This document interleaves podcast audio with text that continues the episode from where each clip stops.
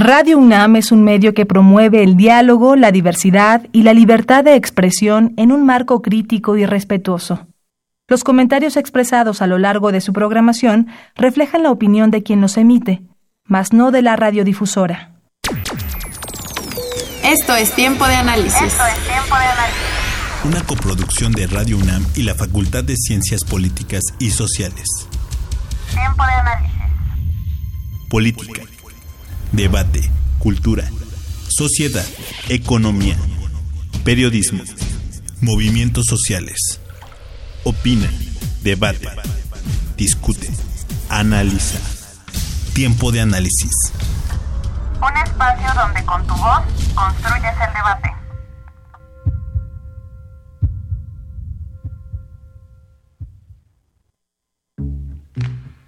Sin duda, estos primeros 40 días del gobierno de Andrés Manuel López Obrador han estado marcados por importantes eventos políticos y decisiones que han sido criticadas para bien o para mal. Repasemos los eventos más relevantes. El presupuesto de egresos de la Federación para 2019, presentado por el Ejecutivo Federal a través de la Secretaría de Hacienda y Crédito Público, redujo los recursos para las universidades Nacional Autónoma de México, el Instituto Politécnico Nacional y la Universidad Autónoma Metropolitana metropolitana ante dicha situación, la Universidad Nacional Autónoma de México emitió un comunicado sobre el proyecto de egresos de 2019. En este se pronunció en contra de la disminución en más del 6% de su presupuesto. En respuesta a la máxima casa de estudios, el presidente de México, en su conferencia matutina, mencionó que no tenía conocimiento sobre el comunicado de la universidad. Sin embargo, afirmó que el rubro de la educación no tendrá recorte. Mencionó que la reducción del presupuesto para 2019 fue un error. Comprometió a entregar a las universidades lo que les corresponde. Recordó tenía un compromiso público de no reducir el presupuesto a universidades. Tren Maya. El proyecto que pretende comunicar cinco estados de la República Mexicana es una ampliación de un plan de 900 kilómetros. Dicho incremento de 1.500 kilómetros incluye a Campeche y Yucatán. Por lo tanto, los estados que abarcará son los siguientes. Quintana Roo, Campeche, Yucatán, Chiapas y Tabasco. La decisión de realizar dicha extensión se debe, en parte, a que ya se cuenta con el derecho de vía del antiguo ferrocarril del sureste que iba desde Palenque hasta Valladolid. Para la construcción del megaproyecto se utilizaron fondos a través del impuesto al turismo. Además, según el presidente Andrés Manuel López Obrador, habrá inversión privada, esta por medio de una convocatoria. Antes de tomar protesta, López Obrador mencionó que su administración, desde el primero de diciembre, lanzaría las licitaciones públicas de los contratos. Como presidente de México, expresó que la licitación de los primeros cuatro tramos de siete se lanzará a más tardar en un mes. Anunció que para incentivar a las empresas contarán con una subvención del gobierno. Con lo anterior, el presidente justificó que la inversión será mixta, pública y privada. Salario mínimo.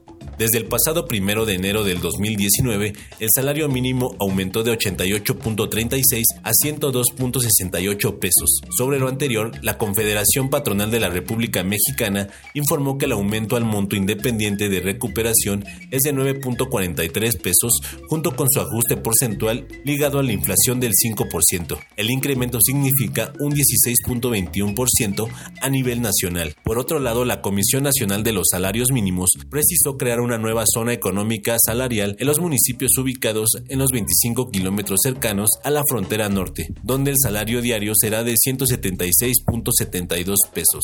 Dicha zona pertenece al programa de la Zona Libre de la Frontera Norte, que también fue implementada desde el 1 de enero de este año. Esta está conformada por los 43 municipios fronterizos con Estados Unidos y cuenta con beneficios como un IVA de 8% y una disminución del impuesto sobre la renta al 20%.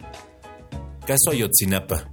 El pasado 3 de diciembre del 2018, López Obrador firmó el decreto en el que ordena a las secretarías de Estado trabajar en conjunto con la Comisión de la Verdad, el cual tiene como objetivo esclarecer lo sucedido con los estudiantes de la Escuela Normal Rural de Ayotzinapa el 26 de septiembre del 2014. La comisión está conformada por los familiares de los estudiantes desaparecidos y sus abogados, el subsecretario federal de Derechos Humanos Alejandro Encinas y un representante de las Secretarías de Relaciones Exteriores y Hacienda la muerte de Rafael Moreno Valle y su esposa Marta Erika Alonso.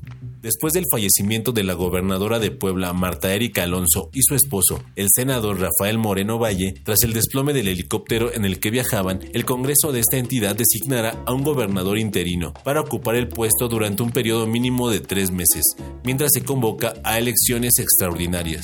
Cuatro son las figuras políticas que se perfilan para el puesto. Euquid Castañón Herrera, exdiputado federal, Roberto Moya Clemente, quien tomó protesta como senador en lugar de Moreno Valle, Antonio Galí Fayad, exgobernador de Puebla, y Luis Bank Cerrato, expresidente municipal de Puebla. La muerte de estos importantes personajes políticos desató una gran cantidad de comentarios con teorías conspiracionistas donde culpaban a López Obrador del accidente aéreo. Sin embargo, el presidente se comprometió a que el gobierno federal realizará las investigaciones necesarias para esclarecer y llegar a la verdad sobre este lamentable accidente. Mi nombre es Ociel Segundo, continúa escuchando Tiempo de Análisis. Hola, ¿qué tal? Muy buenas noches. Les saluda Jessica Martínez y esto es Tiempo de Análisis, programa radiofónico de la Facultad de Ciencias Políticas y Sociales y les recordamos que estamos transmitiendo a través del 860 de amplitud modulada y vía internet en www.radiounam.mx. Nuestros teléfonos en cabina son el 55 36 89 89 y la alada sin costo el 01800 505 26 88. Les recordamos que también nos pueden seguir y hacernos llegar sus comentarios en todas nuestras redes. Estamos en Twitter como arroba tiempo análisis, en Facebook como tiempo análisis y en Instagram como tiempo-análisis. Los invitamos este... Perdón.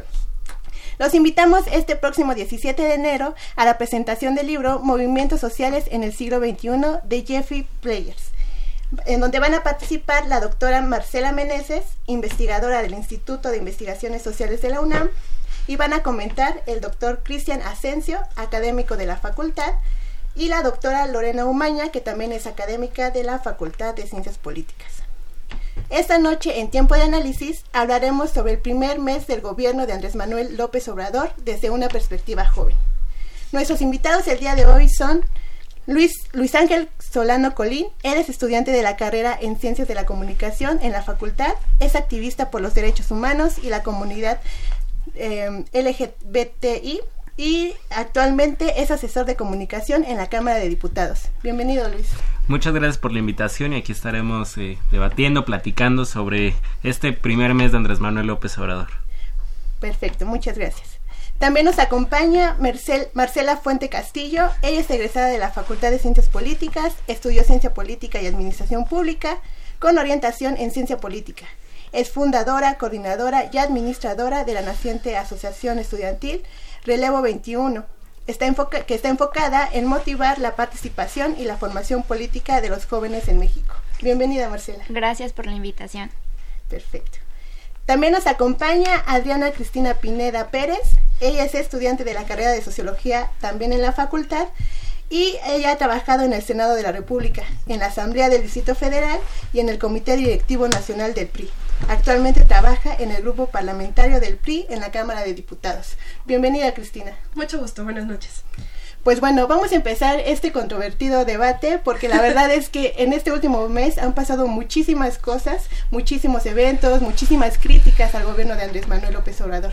Se le ha criticado todos sus discursos mañaneros como una cuestión que es un tanto eh, egocentrista, se le ha criticado las sesiones que ha tomado también en cuestiones del presupuesto, de ingresos y cuestiones así. Me gustaría que por favor Luis inicias con este debate. Pues eh, este primer mes de gobierno de Andrés Manuel, pues ha dado mucho que hablar y eso me da gusto. O sea, es una nueva presidencia. Esto es el inicio del cambio de un régimen, ¿no? O sea, estamos transformando este país de una manera totalmente distinta. Cuando un presidente había aceptado que se había equivocado en los últimos años, nunca. Esta es la primera vez creo que tenemos un presidente que da la cara todas las mañanas, desde temprano, con los medios de comunicación, para que llegue a la población. Diario está marcando agenda política, diario está diciendo qué se va a hacer, qué no se va a hacer, por qué está pasando esto. Yo creo que, al menos para hacer un primer mes, ya ha dado mucho de qué hablar y eso me da, me da gusto porque está politizando a la gente la gente ya está hablando, ya se está involucrando de los temas públicos en el país. Perfecto. Marcela, ¿qué opinión, eh, ¿con qué opinión nos puedes eh, introducir tu punto de vista. Bueno, creo que ha sido un primer mes muy interesante. Coincido con Luis en cuanto a que sus conferencias matutinas marcan agenda. Todo lo que Andrés Manuel declara en la mañana se, se vuelve una nota. Eh, ha sido polémico también, ha marcado como bastantes conflictos de intereses, eh, como las consultas, por ejemplo. Eh, ha estado marcado por los megaproyectos también, que ha marcado no solamente eh, conflictos de interés con, con, los que impulsan el proyecto de derecha, sino también con los que impulsan este proyectos de izquierda. Eh, tal es el conflicto que se ha desatado con el ZLN. algo que me llama mucho la atención y que creo que ha sido tendencia en, los, en el último mes es la creación de la Guardia Nacional y la pacificación del país. Yo creo que eh, con ese tema podríamos empezar a hacer un análisis muy bueno sobre la diferencia que existe con esta administración respecto a las anteriores. Eh, y lo digo por, por una cuestión eh, prioritaria. ahorita se ha establecido como, como prioritario la seguridad pública, la seguridad nacional y la pacificación del país. Y creo que la estrategia de pacificación que tiene Andrés Manuel es diferente porque reconoce el narcotráfico como un problema multidimensional a comparación de Enrique Peña Neto y Calderón, porque no declara una guerra abierta contra el narcotráfico y porque no desde mi punto de vista, no se eh, involucra la militarización como se venía eh, involucrado en los otros dos gobiernos anteriores, que además incluía el establecimiento de un estado de contrainsurgencia. Exactamente. Y bueno, ese es uno de los temas más interesantes, ¿no? ¿Qué va a pasar con nuestra seguridad nacional y con la seguridad pública? Y también, bueno, Cristina, ¿nos podrías compartir tu opinión? No, es que a mí me parece maravilloso lo que estamos escuchando aquí. Me, o sea, coincido totalmente con, contigo, Merced. Claro que ha dado nota, pero no notas buenas. O sea, estamos hablando del forma, de la forma y el fondo de lo que está haciendo. Y, o sea, qué padre que sí de notas y que sea controversial. ¿Cuántas dices este, este, Luis?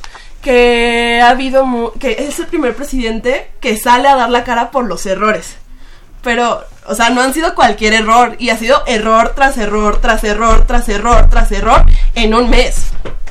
O sea, está muy padre que tengamos un presidente que, ay, sí, la regué, ay, sí, me equivoqué, mandé una iniciativa contra la autonomía de la UNAM, ay, sí, mandé una iniciativa, este, que, ay, ¿cómo crees que baje el presupuesto de egresos? No puede ser posible, estamos diciendo que hay error tras error tras error. A mí eso no me parece algo bueno, destacable, de un presidente que en un mes esté con problemas sociales en todos lados a causa de errores y una falta, pues tal vez de comunicación social.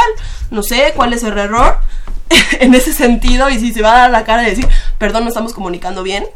Entonces, yo a diferencia de ustedes creo que que esté sobre la mesa y que esté dando nota, no creo que dar nota signifique hacer las cosas bien. Peñeto nos dio muchos memes y no significaba que estaba bien.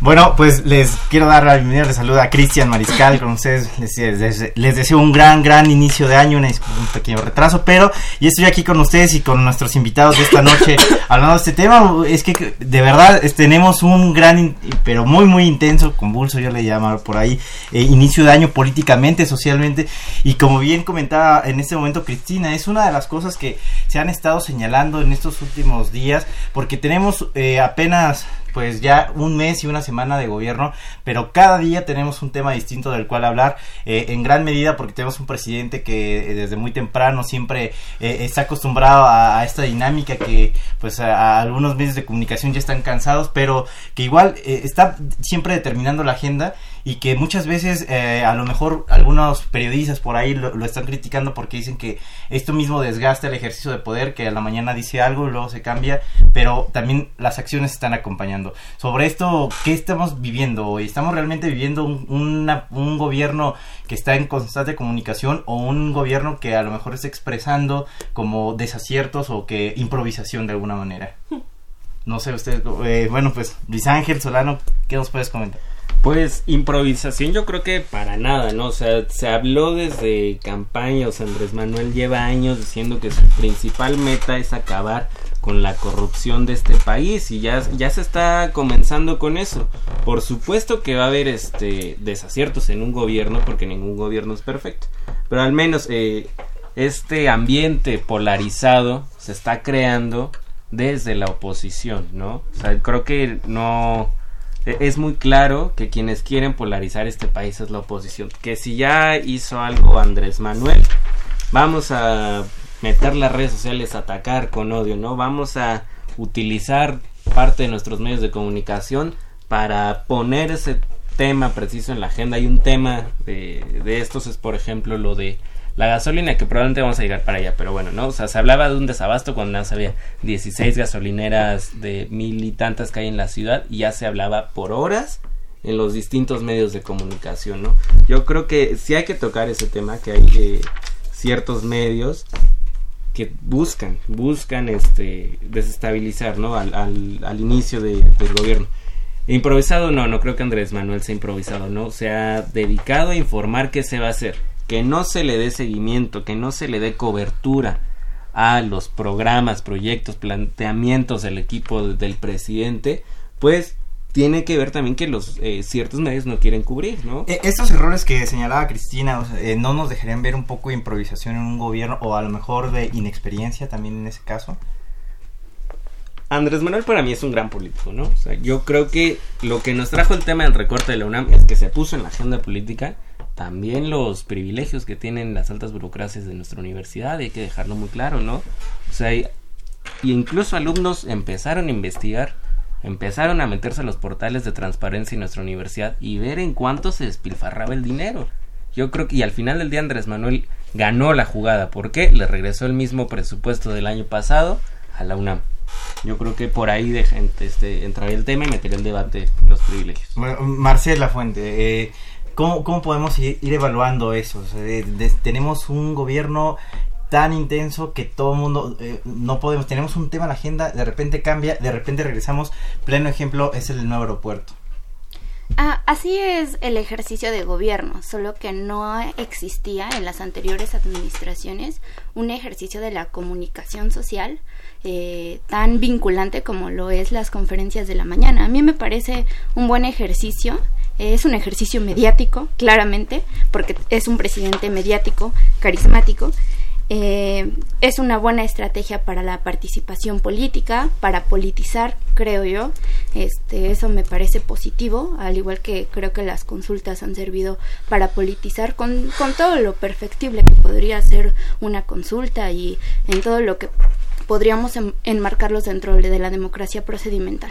Ahora, sobre el nuevo aeropuerto internacional de la Ciudad de México, que generó mucha polémica y que fue una de las primeras acciones de su gobierno, fue la consulta y la cancelación del aeropuerto en Texcoco, pues quiero este, mencionar a, a quienes favorecía eh, y creo que quedó muy claro que favorecía intereses de grupos como Grupo Atlacomulco, al que pertenecía el anterior presidente Enrique Peña Nieto, a Carlos Slim, a Grupo ICA, y este, son personajes que pertenecen al 1% de la población. Además, eh, implicaba la escasez de agua en la Ciudad de México, el desplazamiento de, comunidades, eh, cambiar todo el modo de vida de las personas que vivían ahí. Este también implicaba este un problema de manutención del aeropuerto porque iba a ser muy caro mantenerlo. Y hoy de hecho salió una nota que, que revela un, un desvío de fondos de 17 mil 17 mil millones de pesos bueno, este, esa nota salió desde la semana pasada, pero después Andrés Manuel mismo dijo que no había elementos para perseguir a nadie. Sí. O sea, ¿qué, pasa con Pero existe ese, ese desvío de fondos y existía, o sea, existe la corrupción. Eh, en todo el aeropuerto internacional eh, de la Ciudad de México. A mí me parece que fue acertada la cancelación. Además, no iba a beneficiar a la mayoría de la población. ¿Cuántas personas de la población mexicana tenemos la oportunidad de, salir del, del país? O sea, claramente existe un problema de insuficiencia de vuelos.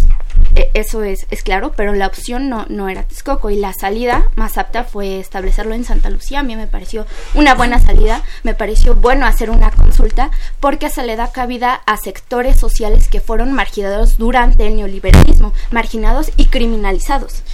Bueno, aquí estamos poniendo muchos temas sobre la mesa que cada uno de esos nos da para hablar tres programas o más enteros, pero me gustaría precisamente como para ir acotando estos elementos en común. Están hablando lo del aeropuerto, por ahí ya podemos hablar también lo del tren Maya, por el tema del desplazamiento, del tema del STLN, la polarización que se está dando en todos los temas que se están planteando en la agenda política, en la agenda pública, pero digamos, ¿qué diferencia hay precisamente entre comunicación, lo que se está generando este gobierno, la participación, es decir, ¿quién está haciendo?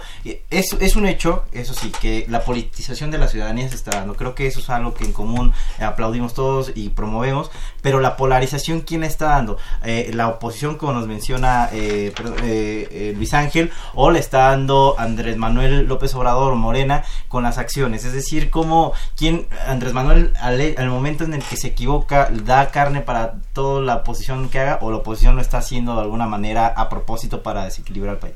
Híjole, yo quiero hacer unas aclaraciones rapidísimas. A ver, Luis nos dice que López Obrador está a favor de la lucha contra la corrupción. En el presupuesto de egresos le quitó 20% en total a todos los órganos autónomos, incluido el INAI. Entonces, está continuamente atentando contra los órganos de ingresos. De hecho, hay este, independientes. De hecho, hay varias declaraciones donde dice que lo único que necesita de contrapeso es la Cámara de Diputados, que tiene la mayoría. Dos, este... Mm, la parte del aeropuerto de los 17 millones.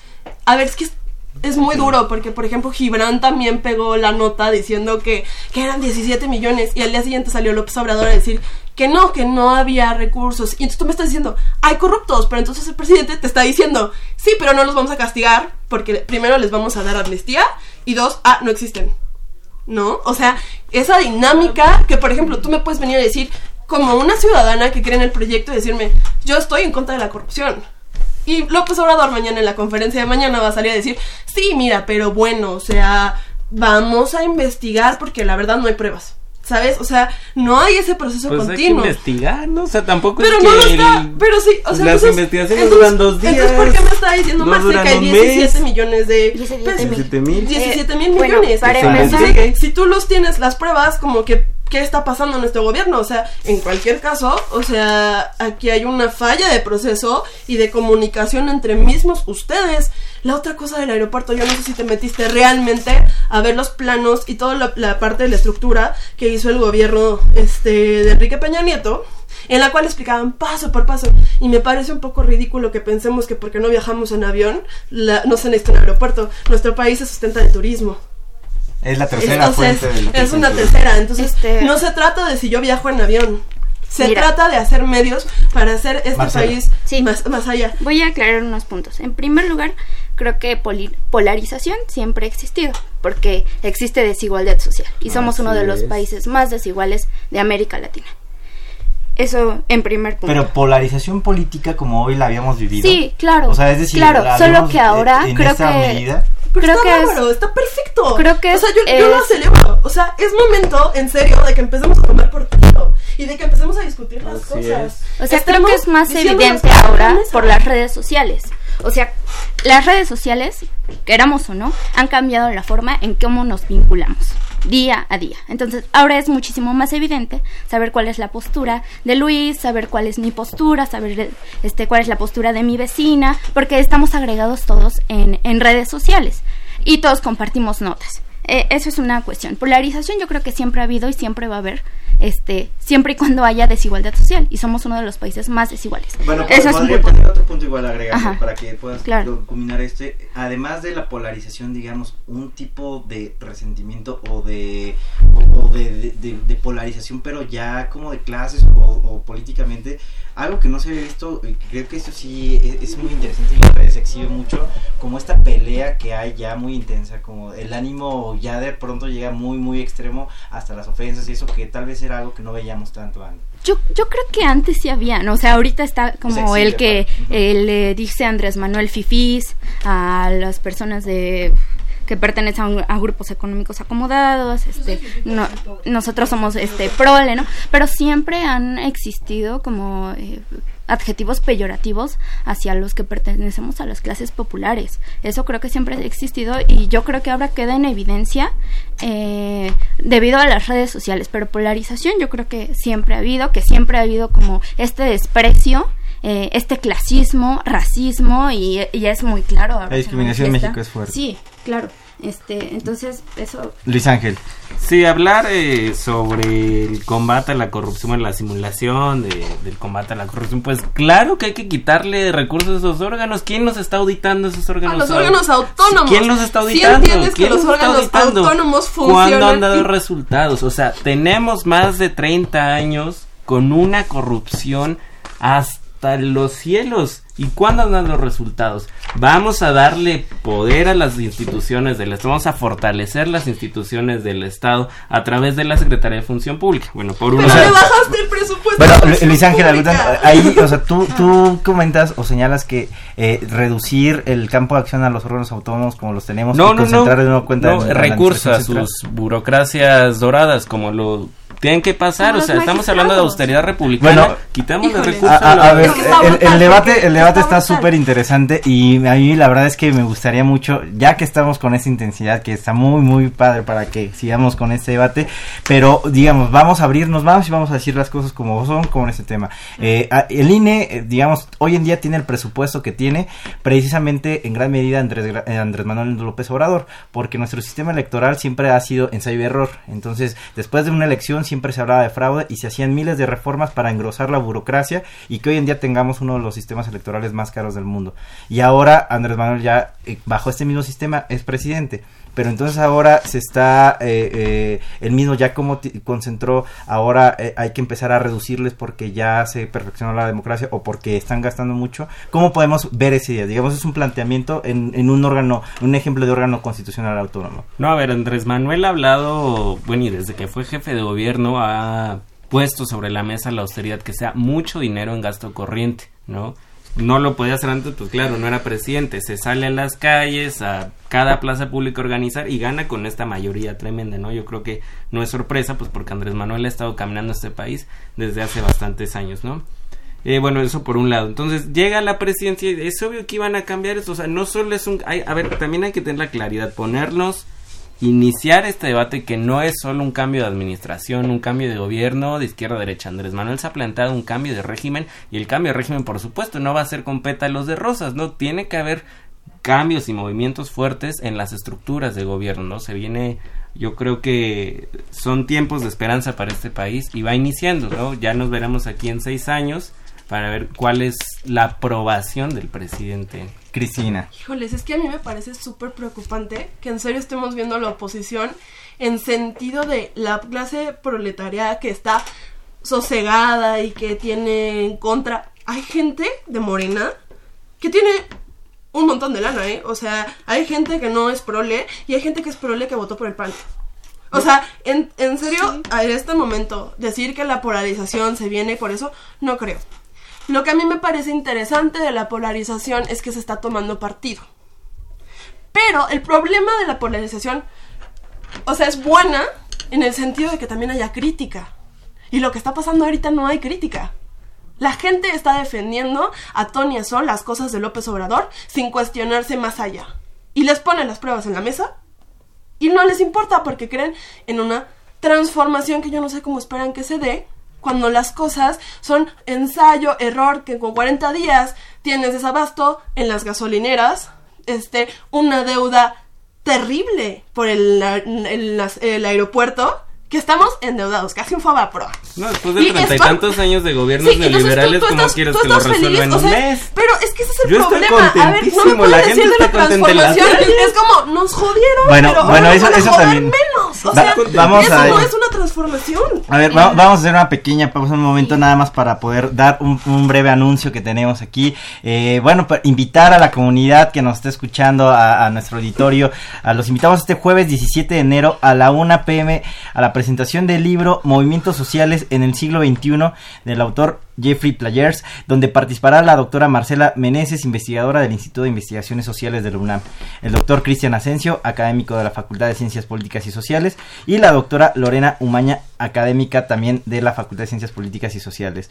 Y bueno, esto es para que también no dejen de asistir, estamos promoviendo estos foros.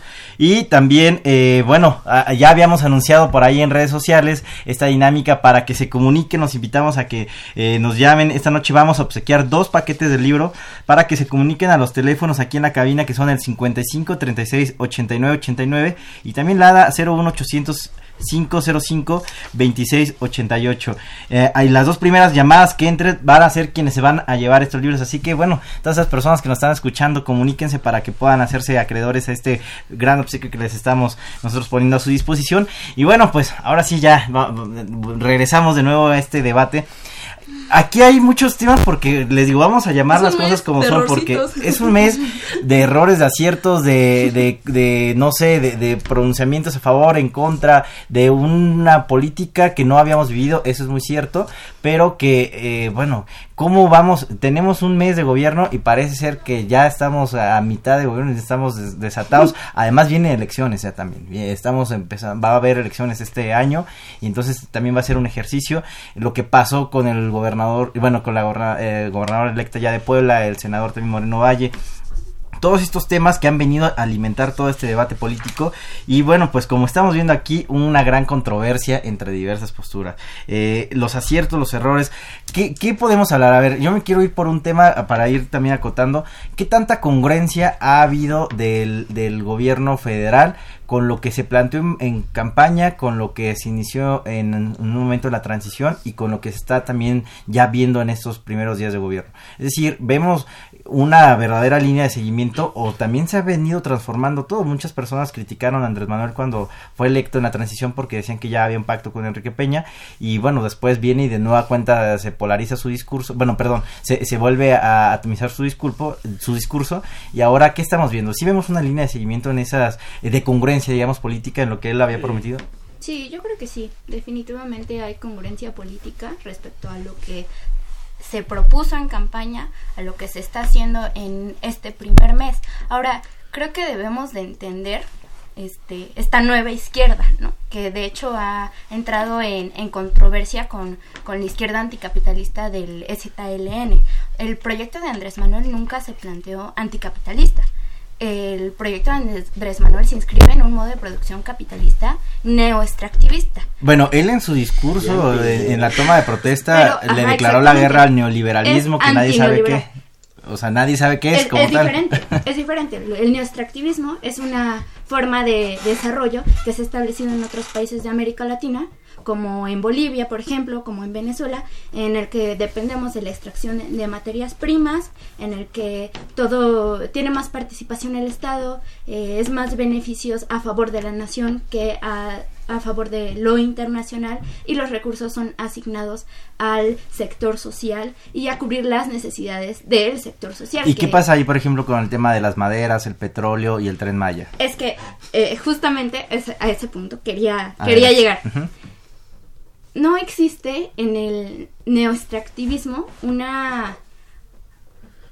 Vamos, eh, el neoextractivismo no, no va a poner eh, como eje de desarrollo lo medioambiental.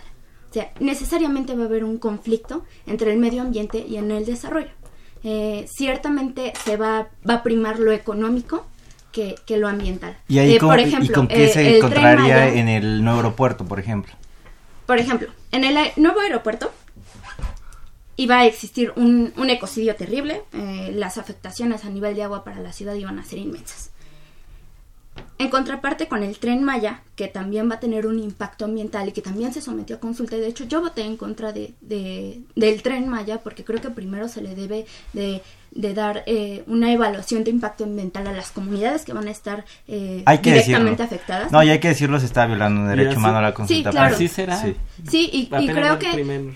pero el, el, el plan de desarrollo de Andrés Manuel es nuestro activismo, nuestra activista, y hay que entender eso. Y si entendemos eso, entendemos entonces los megaproyectos de desarrollo. Entendemos entonces las dos refinerías que se van a hacer en Tabasco, que entonces te dirían, bueno, también va a haber un impacto medioambiental, ¿no? Sí, pero es necesaria la soberanía energética y prima, la soberanía energética. ¿Qué, estamos viviendo? Eh, con esto mismo, para irnos con esta línea, congruencia con sus propuestas de campaña, pero congruencia también con él mismo o cómo, porque justo esto creo que es lo que le da carne cañón, como se dice ahí coloquialmente, a la oposición para poder eh, siempre criticar todas estas acciones, ¿no? Que si de repente sacan un argumento medioambiental para ir en contra del nuevo aeropuerto, el mismo no lo pueden ocupar para defender el Tren Maya y que de repente lo mismo con las refinerías o la estrategia ahorita con, con el huachicol, eh, que de pronto una acción que hace para una cosa la hace contraria para otra. ¿Estamos hablando de congruencia con él mismo o sencillamente de un tema de, de berrinche o de imponer poner su propia agenda o de contentillo de alguna manera. o, de un verdadero plan de gobierno. Hay, que entender que la opinión pública no es este, homogénea como tal, ¿no? O sea, y en el caso, por ejemplo, el nuevo aeropuerto son grupos de la sociedad civil que lanzan la campaña prefiero el lago, muy respetable, pero Andrés Manuel siempre lo dijo, esto es un robo, o sea, es un barril sin fondos, está, o sea, es un aeropuerto de corrupción, no metieron el tema ambiental, como lo ha dicho aquí Marcela, ¿no? O sea, el tema fue que era una corrupción altísima. Con el tema del Tren es que vamos a andar a echar a andar el desarrollo de las comunidades del sureste del país, ¿no? Yo creo que Andrés Manuel ha mantenido una línea de congruencia política discursiva desde hace años, ¿no? Y quienes tratan como de poner este de polarizar, insisto, yo creo que son estos ciertos sectores de la oposición, incluidos poderes económicos, los poderes fácticos del país, ¿no? Económicos, medios de comunicación, y los partidistas. Perdón que interrumpa, otro tema para que sigas con la misma línea. Eh, eh, en este tema de congruencia con su política, por ejemplo, eh, doblar el salario mínimo en la frontera norte, ¿no sería también incompatible con su política de apoyo a, la, a la zona sur-sureste? Es decir, en lugar de promover el desarrollo, va a ser promover que migren hacia el norte otra vez. No, por el contrario, o sea, va, va, a iniciar, y yo creo que hay que echarle ojo a, a las conferencias matutinas, los programas sociales van a iniciar en el sur entonces, para no desproteger el norte, vamos a subir el, salario, vamos a reducir el IVA por allá. Yo creo que está siendo muy igualitario con todos. Y también, ¿qué esto que provoca lo del norte? Que la gente, el pueblo que está en el norte, no, emigra, no migra hacia Estados Unidos, ¿no? Y lo ha dicho desde campaña, ¿no? Ya no, o sea, lo que queremos es que la gente sea feliz en su tierra. Quien quiera irse, que sea por voluntad propia y no por necesidad, ¿no? Entonces, yo creo que Andrés Manuel va a cumplir las propuestas, va a cumplir el plan de, gobierno y ha sido congruente desde hace años, ¿no? Quien quiera ver o quien quería ver que Andrés Manuel se moderara, pues ni modo, o sea, se van a quedar con las ganas porque Andrés Manuel ha sido así desde hace años y pues no, o sea, no va a ser distinto Andrés Manuel, así ha sido desde hace años, desde que es jefe de gobierno y que no vengan ahora a darse baños de pureza, de que vean, ya está todo lo... No, por eso votó la gente. Cristina, Andrés Manuel está dando una lección de cómo gobernar. En primer lugar, yo creo que estamos en un lugar de la UNAM. Entonces deberíamos exigirnos un poquito de crítica y reflexión, tanto como los profesionistas o estudiantes que somos, más allá de la militancia. Yo llevo seis, seis, años en el PRI y no he defendido, y pueden buscarme en Twitter lo que quieran, las cosas que yo sé que están mal, a pesar de que creo en el partido. Y creo que esa es la distancia que nos separa al ser científicos sociales, que los tres somos científicos sociales, y a mí me gustaría que nos fuéramos en ese debate, porque estamos haciendo las frases hechas que ya nos dice Loret de Mole en la mañana que tenemos con Leo Zuckerman. la cosa está... ¿eh? No, Leo Zuckerman, no, no es de mi grado, no pues, Mejor escuchen aquí el programa. Es que Ese aporta más. Escuchen a Cristian. Es que también ese es un problema. Como científicos sociales no nos podemos cerrar a todo, tenemos que escuchar todo, tanto a Aristegui pues como a Leo Zuckerman. porque esa es nuestra labor, porque de ahí va a venir esa reflexión y esa crítica. Si no, no vamos a estar realmente discutiendo las cosas. Vamos a estar justificando la bandera de una persona que realmente no vamos a ni ver, no nos va a dar un hueso, no te va a voltear a ver. No se trata de una oposición fifi, se trata de que los ciudadanos están eso. preguntándose. Ahora bien, me parece que tú misma, pero pues o sea, es evidente, yo no voy a lo, lo voy a repetir, que te contradices con tus argumentos en cuanto al tren Maya y el aeropuerto, por porque no hay coherencia cuando hablas de el tren Maya y el aeropuerto, pero pues yo creo que la gente lo, lo pudo cachar. Es militante Pero lo que más me llama la atención es esta parte de la soberanía. Porque es un gran problema que estamos viendo que se está repitiendo en el discurso. Y no nada más en torno a lo económico, sino incluso hasta se llegó a poner la, la presidenta del CONACID a decir que había soberanía intelectual. Y me gustaría también, porque tú trabajas derechos humanos, también saltarme eso. Estamos hablando de cerrarnos al mundo, de que México se cierre porque los gringos son malos y no vamos a permitir que nos estén dando petróleo o que nos estén o necesitamos nuestra propia refinería. O sea, realmente tenemos que entender que estamos en un mundo globalizado. Y México no es un país que no tiene que está apenas creciendo, no, somos una economía fuerte a nivel América Latina y fuerte a nivel no, mundial. Lo que hagamos ahorita repercute a nivel internacional. El hecho, por ejemplo, de que México no se haya pronunciado en el Grupo Lima es terrible. A no, a ver, espérame, no. ¿Por qué? Porque la- me van a decir, la doctrina Estrada, la doctrina Estrada pide que no haya reconocimiento de gobiernos, pero nunca se va en contra de la violación de derechos humanos. 89 Y nosotros como país... O sea, A ver, hay que resolver Tú- tú- tú estás- no, los problemas. No, déjame que terminar mi los argumento. problemas de este Déjame país terminar mi de argumento. entrometernos en los Te pido que me dejes terminar mi argumento. Adelante. Te pido que me dejes terminar mi Cristina, argumento. adelante Cristina, una disculpa. Los derechos humanos son humanos porque son de todos los individuos, sin importar Sí. la soberanía. Y si nosotros no nos respetamos entre personas, inclusive por las fronteras y todo esto, a mí me preocupa que esa soberanía se vaya a hacer ojos sordos ante las violaciones de derechos humanos. Eso pasó en Siria. Y ve cómo está.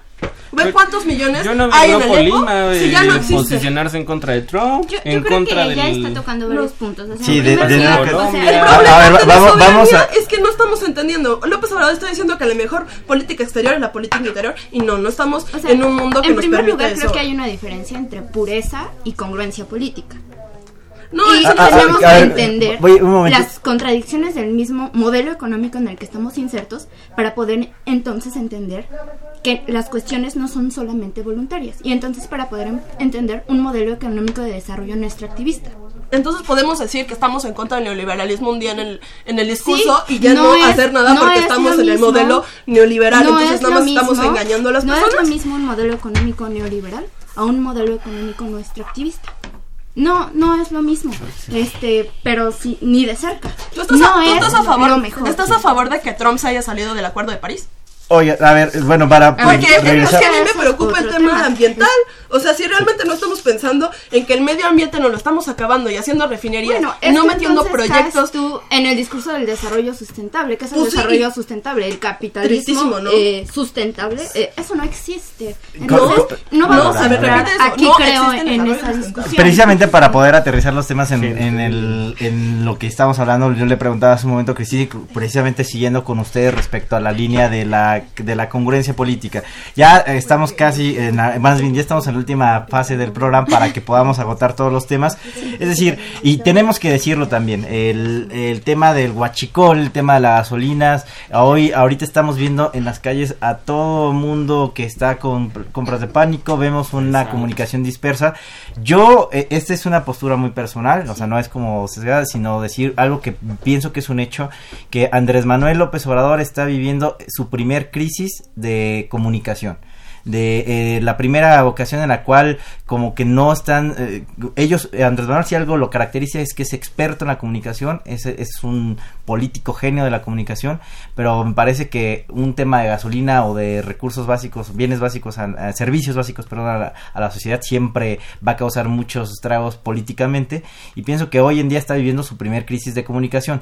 Exista o no el desabasto como se ha estado planteando en los medios de comunicación o en la, o en la oposición también pero Pero esto a qué se debe? Eh, va a ser, a lo mejor podemos empezar a vislumbrar como uno de esos pequeños talones de Aquiles que a lo mejor tiene el gobierno, o porque por ahí también algunos periodistas escribieron que el mismo ejercicio de comunicación lo iba a desgastar. El estar informando tanto, tanto, tanto, enfrentándose constantemente a los medios, va a generar un, en algún momento una contradicción o en algún, a cualquiera le pasa. Uno va y dice y en algún momento puede, de tanto que repite, puede decir alguna cosa en contrario y eso le va a causar problemas. Pero, ¿qué estamos viviendo ahorita? Si realmente eh, el tema de la gasolina o del desabasto, ellos mismos lo han reconocido que, que no ha sido la mejor estrategia, pero eh, esto es reflejo de lo que está sucediendo como con su implementación de política o es realmente lo que se necesita, aventar medidas como este tipo ya muy drásticas para empezar a generar estos cambios que están hablando. Pues yo, yo, creo que la medida que, que implementó es eficiente pero va a tener un costo social.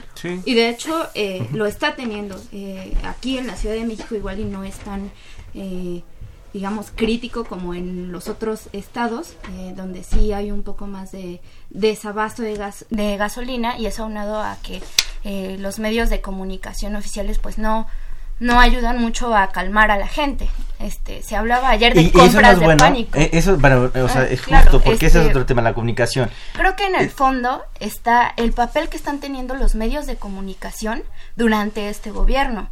Este, y perdón que me salga del tema, pero por ejemplo, está la reciente eh, muerte de la gobernadora de Puebla y de su esposo, Moreno Valle, y el tratamiento que se le hizo fue muy curioso, porque se les colocó como si fueran mártires de la democracia, y en realidad eh, no son mártires de la democracia, ellos enfrentaban un proceso por fraude electoral, este, por corrupción. El, eh, Marta Erika Alonso ya había sido, ya había sido validada por el eh, tribunal como su triunfo, o sea, ya había sido válido, pues. Pero estaba bajo sospecha de fraude electoral. Bueno, y señalado por Morena. Sí, este Calderón también lo y, y otros este, bueno, pero militantes de, Morena han sido asesinados otras personas que que ocupan cargos públicos han sido asesinados y no se les han dado la misma cobertura que se les ha dado a Moreno, a, la muerte de, Moreno Alonso, ¿no? bueno, este, a, lo mejor, sí, ahí por eso decía, como siempre vamos a intentar ahorita empezar como a, decir las cosas de, en su dimensión. Eh, lo que sucede, y de nuevo cuenta, tal vez regresar un poco a la polarización del discurso, el, el primero de julio se hablaba de la gran fiesta de la democracia y después por qué se cambia con Marta Erika Alonso con el, de nueva cuenta con el fraude electoral, porque se pierde una gubernatura de Morena o, por el después igual cuando no asiste Fue una elección muy irregular, cuando es una desafortunada coincidencia cuando se les ha cuando sucede este lamentable hecho de su muerte de, de Moreno Valle y Marta Erika Alonso eh, y luego quién de pues es algo que sucede en las redes sociales empiezan a, a señalar o a hacer teorías conspiranoicas pero después Andrés Manuel López Obrador también dice es que eran mezquinos y, entonces eh, que por eso no asistió al funeral. De nuevo cuenta, los medios, y por eso, los saco esos temas para ver quién está polarizando el debate, los medios de comunicación y la oposición o de pronto mismas declaraciones. Yo los creo medios que de comunicación creo que son un actor político. los medios de comunicación hacen política y lo podemos ver en todos los casos, claro, en México, en Venezuela, en Brasil, o sea, podemos ver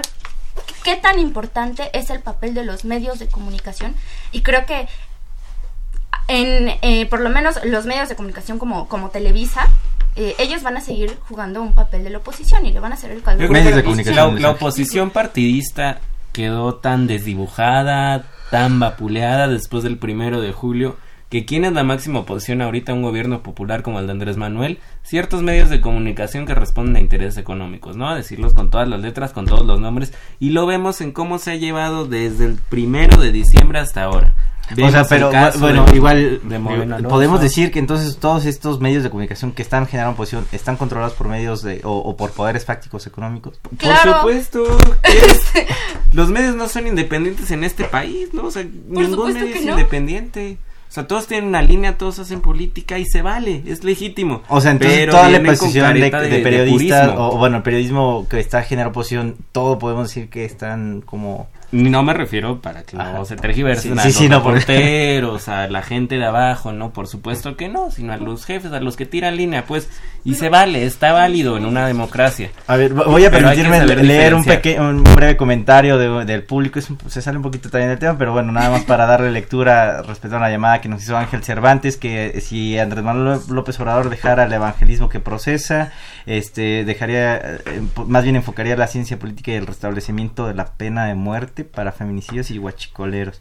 Eh, está siendo posible en el artículo 39 de la Constitución. Bueno, un, un planteamiento, un posicionamiento muy, muy personal de Ángeles Cervantes, bueno, pero no lo hizo llegar. Este, oposición, medios de comunicación, eh, prensa fifí, eh, comprados, no comprados. Estoy muy consternada de que estemos en contra de la oposición. No, No, no, no, es que en serio, el discurso de los dos de va en contra de que existe una oposición. Y el hecho de que exista una oposición es demeritarla. Y, y eso...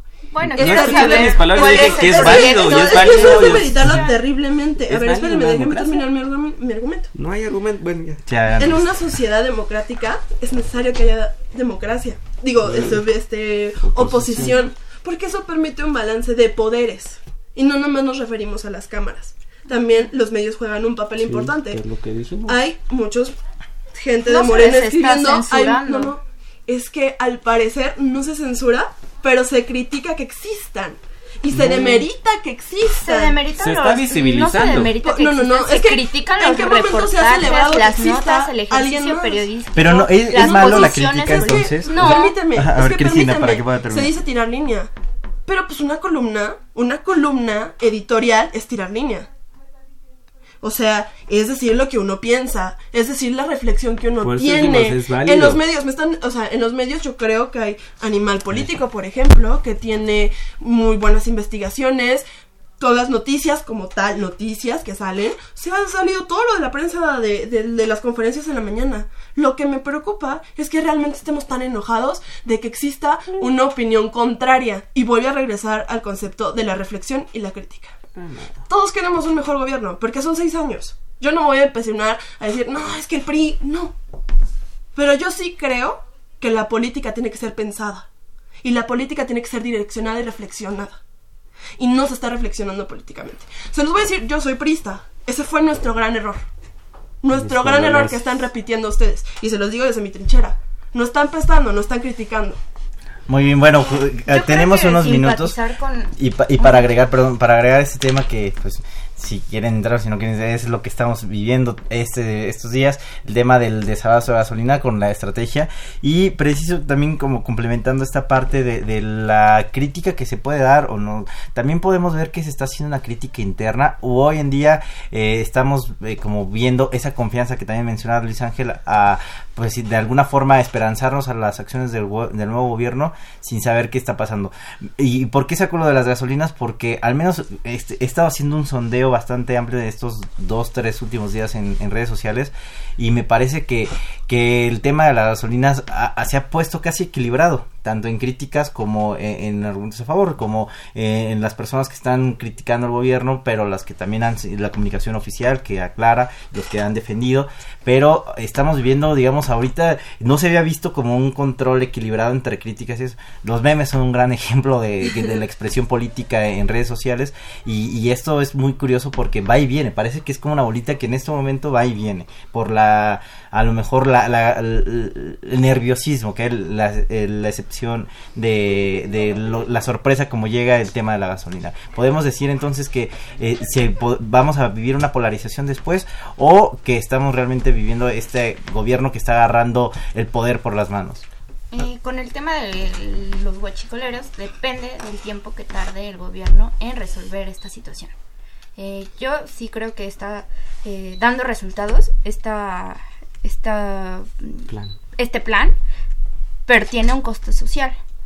Y va a depender del tiempo en que tarde en resolver esta, digamos, crisis, eh, el, el coste social y cuánto va a aguantar este, la gente.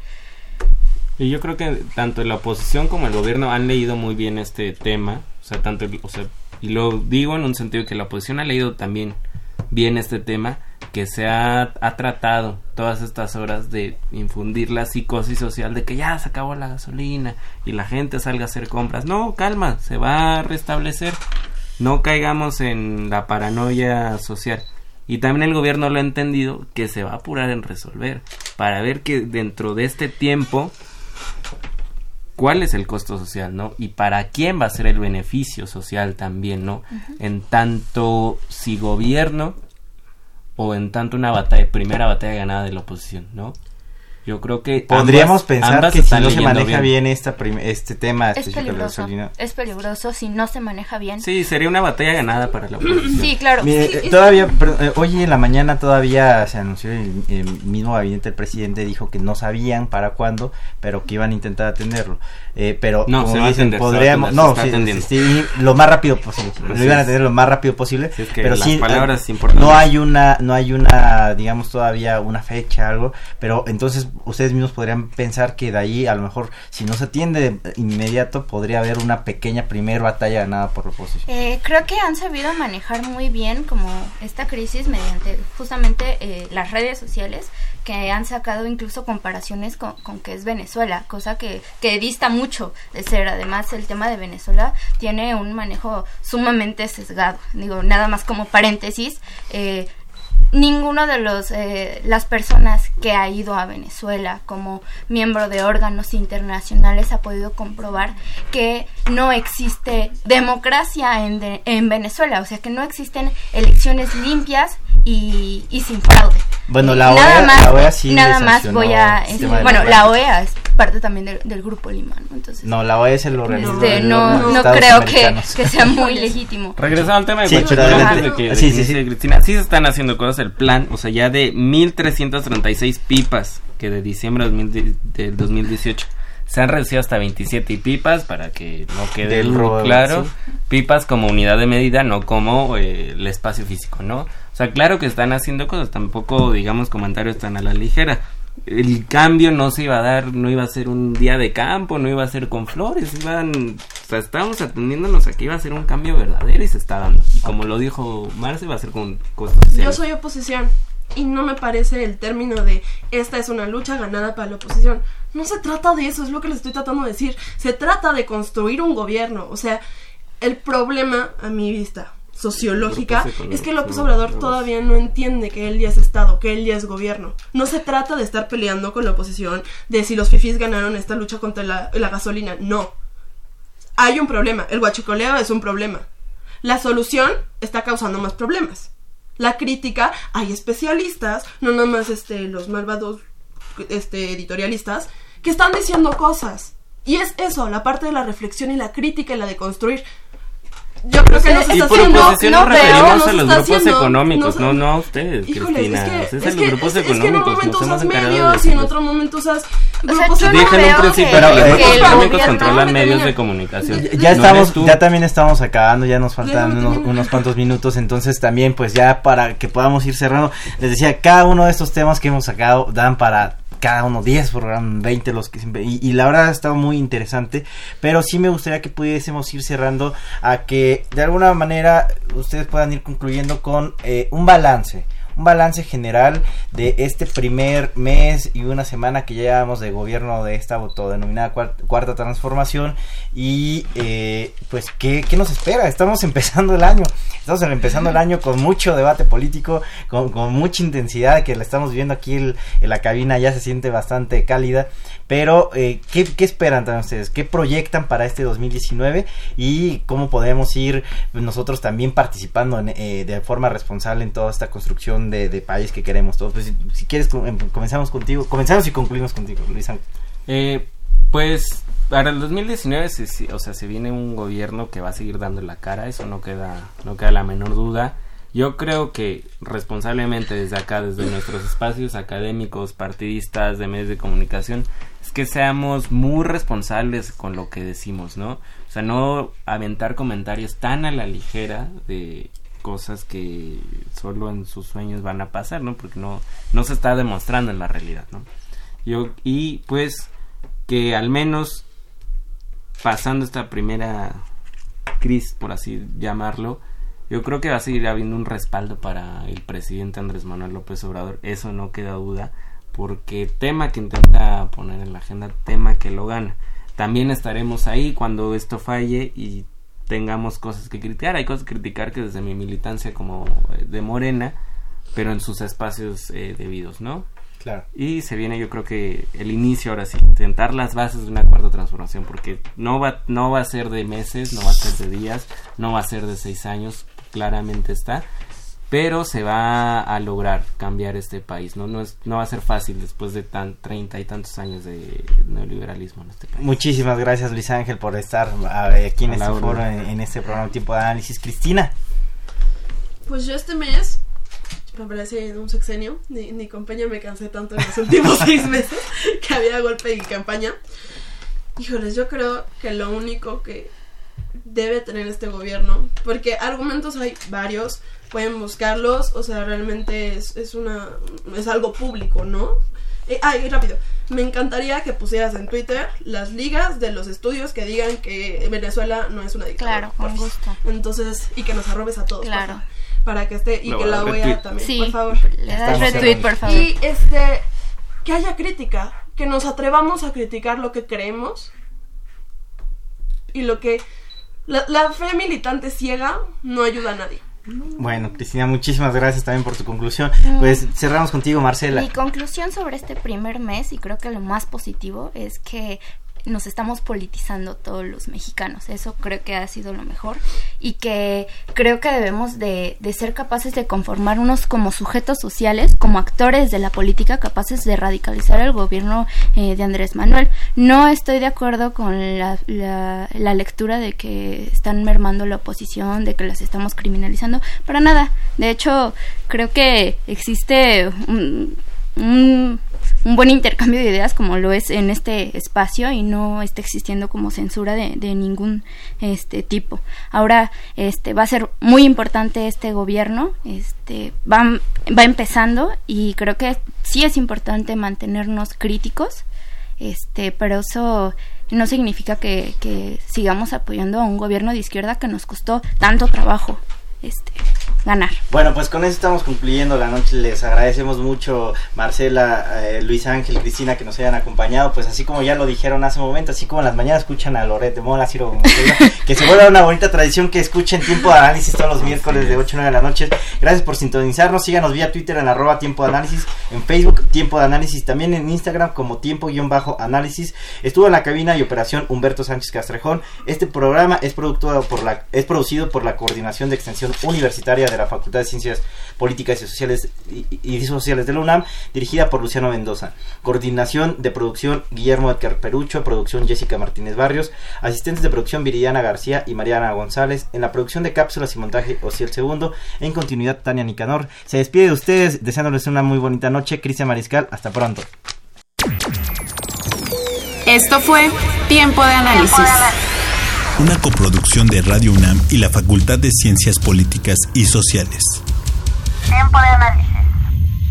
Política, debate, cultura, sociedad, economía, periodismo, movimientos sociales. Opina, debate, discute, analiza. Tiempo de análisis. Un espacio donde con tu voz construyes el debate.